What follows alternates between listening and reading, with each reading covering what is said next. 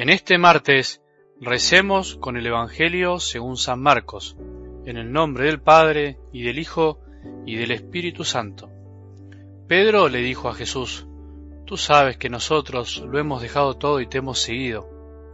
Jesús respondió, Les aseguro que el que haya dejado casa, hermanos y hermanas, madre y padre, hijos o campos por mí y por la buena noticia, desde ahora en este mundo recibirá el ciento por uno en casas, hermanos y hermanas, madres, hijos y campos, en medio de las persecuciones, y en el mundo futuro recibirá la vida eterna.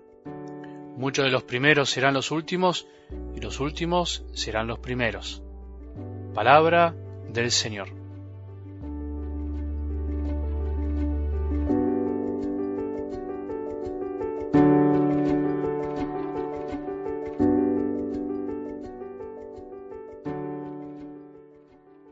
Me acuerdo cuando Johnny, ¿te acordás? Mi amigo y amigo de toda la comunidad, recibió la comunión. Me acuerdo que fue muy emocionante, muy lindo. En el sermón intenté que los niños de alguna manera puedan decir lo que sentían y pensaban y cuando les propuse agradecer. Johnny tomó la palabra y dijo, yo agradezco poder recibir el cuerpo y la sangre de Jesús. Cortito, sencillito y al pie, como se dice, sin muchas vueltas. Pensaba en esto de aprender a agradecer lo esencial, aprendiendo de Johnny, y por supuesto a pedir lo esencial. Quiero pedir lo esencial. Hoy quiero rezar por Johnny y por todos los niños para que siempre vuelvan a Jesús, para que tomen siempre más comuniones que la primera, no quedarnos con esa tristeza que nos da a veces ver que muchos no vuelven. Los niños muchas veces, por otro lado, como vengo diciendo, nos enseñan lo esencial. Aprendamos hoy de los niños. ¿Qué agradecerías vos hoy, en este martes? ¿Qué pedirías? Hay que agradecer y pedirle a Jesús aquello que agradeceríamos si supiéramos que es el último día. Vivir lo de cada día. De hecho, así nos lo enseñó en el Padre nuestro, pedir el pan de cada día. Hagamos este ejercicio, nos va a ayudar muchísimo. Ayer escuchábamos que un hombre rico se iba triste y apenado porque no se animaba a dejar ni a vender nada por Jesús. No hablamos de este tema, pero en el fondo lo que le faltó a este pobre hombre, como también nos falta a nosotros, fue amor. Lo que le faltó fue enamorarse de Cristo. El que no se enamora vive envidiéndolo todo, regatea, mezquina todo, ama pero a su medida y le pone medidas al amor.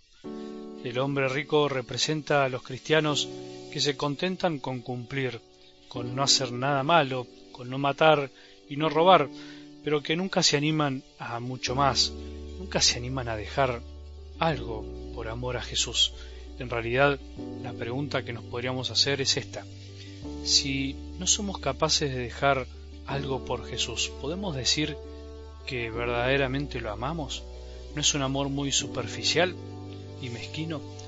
¿O si yo tenemos alguna riqueza que nos impide ser libres? ¿Cuál es la tuya? ¿Es necesario tener tanto? ¿Es necesario acumular tanto? ¿Es necesario aferrarse tanto a, a lo propio, a los proyectos de uno, a nuestros pensamientos? Porque cuidado, también ahí hay riquezas que no queremos dejar. ¿Por qué nos cuesta tanto dar? Continuando con el Evangelio de ayer, en algo del Evangelio de hoy aparece Pedro representando a todos los que se habían dejado algo por Jesús, a los apóstoles. Por ahí también nos representa a nosotros hoy. Especialmente puede ser a los sacerdotes, a los consagrados, a los que dejaron un proyecto para seguir el de Jesús, pero también a vos que sos laico, la inmensa mayoría de los católicos de la Iglesia que también dejaste algo, que también alguna vez te casaste y te entregaste cuando empezaste a servir a Jesús más de cerca, cuando te fuiste a misionar, cuando ayudaste a alguien más pobre, cuando haces algo concreto por él. También podemos imaginarnos representados por Pedro. ¿Y a nosotros qué?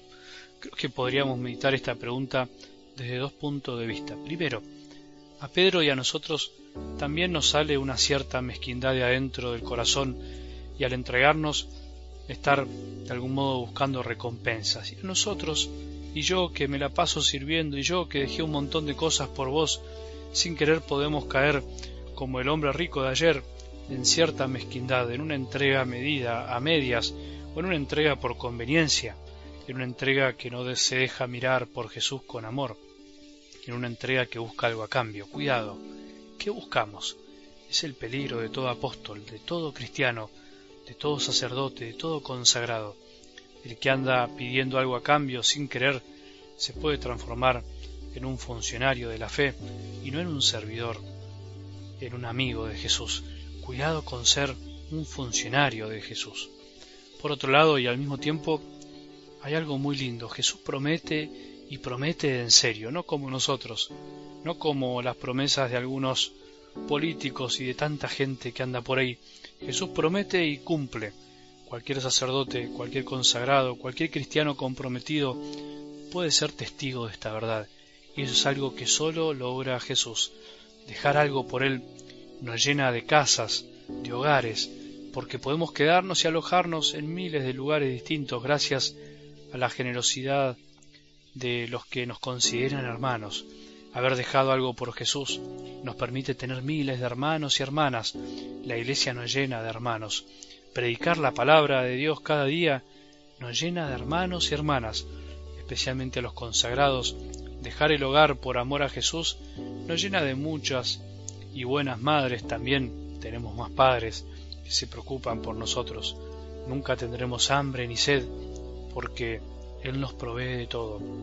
Esto es verdad, te lo aseguro. Todo esto también va acompañado de sufrimientos por amor al reino de Dios. Es inevitable.